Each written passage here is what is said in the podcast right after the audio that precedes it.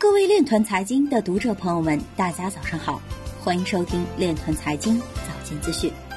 今天是二零二零年三月十四日，星期六，农历庚子年二月二十一。首先，让我们聚焦今日财经。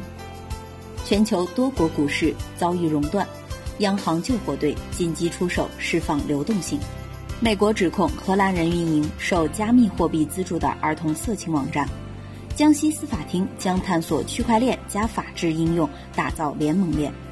湖南发布数字经济发展规划，重点实施区块链集成应用工程。比特币与地缘政治风险和不确定呈负相关。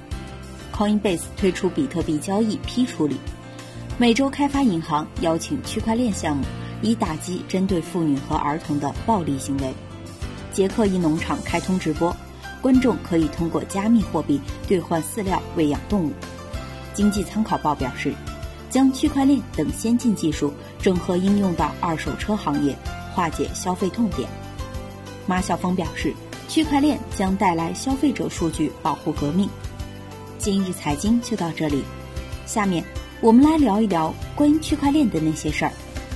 据当代金融家消息，互金协会会长李东荣在接受采访时表示，区块链与金融的融合发展，当前仍处于相对初步的阶段，在技术成熟度、自主创新度、场景契合度以及制度规则完善程度等方面，还面临一些实际挑战，迫切需要金融业界坚持科学态度和工匠精神，扎实做好各项基础性工作。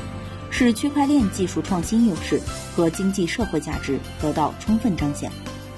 以上就是今天链团财经早间资讯的全部内容，感谢您的关注与支持，祝您生活愉快，我们明天再见。